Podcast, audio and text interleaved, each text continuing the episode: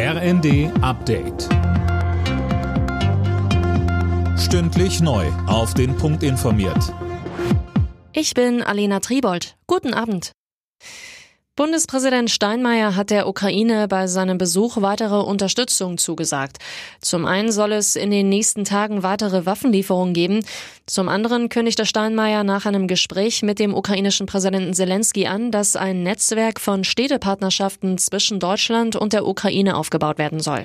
Die gezielten Hilfeleistungen, der Austausch von Erfahrung und Expertise, auch die Aufnahme von Geflüchteten etwa in den Partnerstädten, alles das kann in einem solchen Netzwerk unbürokratisch organisiert werden. Der geplante Einstieg des chinesischen Staatskonzerns Costco bei einem Containerterminal im Hamburger Hafen sorgt weiterhin für Streit innerhalb der Bundesregierung.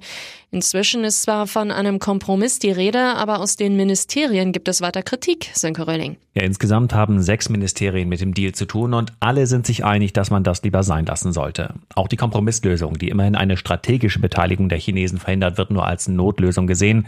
Das Problem ist allerdings, dass die Ministerien gegen den Willen des Kanzleramts nichts machen können. Nicht einmal im Kabinett kriegen sie es auf die Tagesordnung. Und wenn es bis Montag keine Einigung gibt, gilt der Deal als genehmigt, und zwar wie geplant, mit einer Beteiligung von 35 Prozent. Die Speicherung von Daten soll künftig nur noch bei konkretem Verdacht auf schwere Straftaten möglich sein.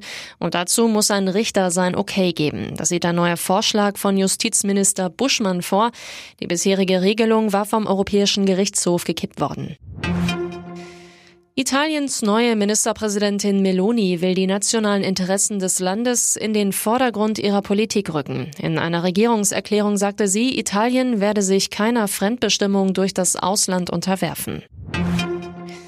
Borussia Dortmund steht vorzeitig im Achtelfinale der Fußball Champions League durch ein 0 zu 0 gegen Manchester City und RB Leipzig hat mit Blick aufs Achtelfinale einen wichtigen Schritt gemacht. Die Leipziger besiegten Titelverteidiger Real Madrid mit 3 zu 2, stehen in der Gruppe F weiter auf Platz 2. Alle Nachrichten auf rnd.de